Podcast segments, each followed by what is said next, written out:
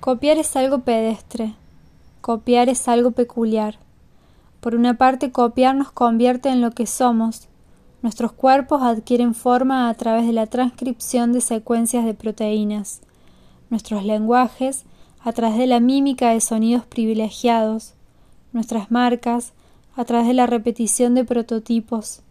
Las culturas se basan en la transmisión fiel de rituales y de patrones de conducta copiar célula a célula, palabra a palabra, imagen a imagen, es hacer nuestro el mundo conocido. Copiar es algo imperfecto. Heredamos nuestros errores. Cuando más se extiende el acto de copiar, mayor es la posibilidad de mala transcripción, ya sea fallo genético o evolución, error de escriba o interpretación bíblica, de cualquier manera que lo llamemos, la copia equivocada plantea graves cuestiones de identidad, de seguridad y de integridad.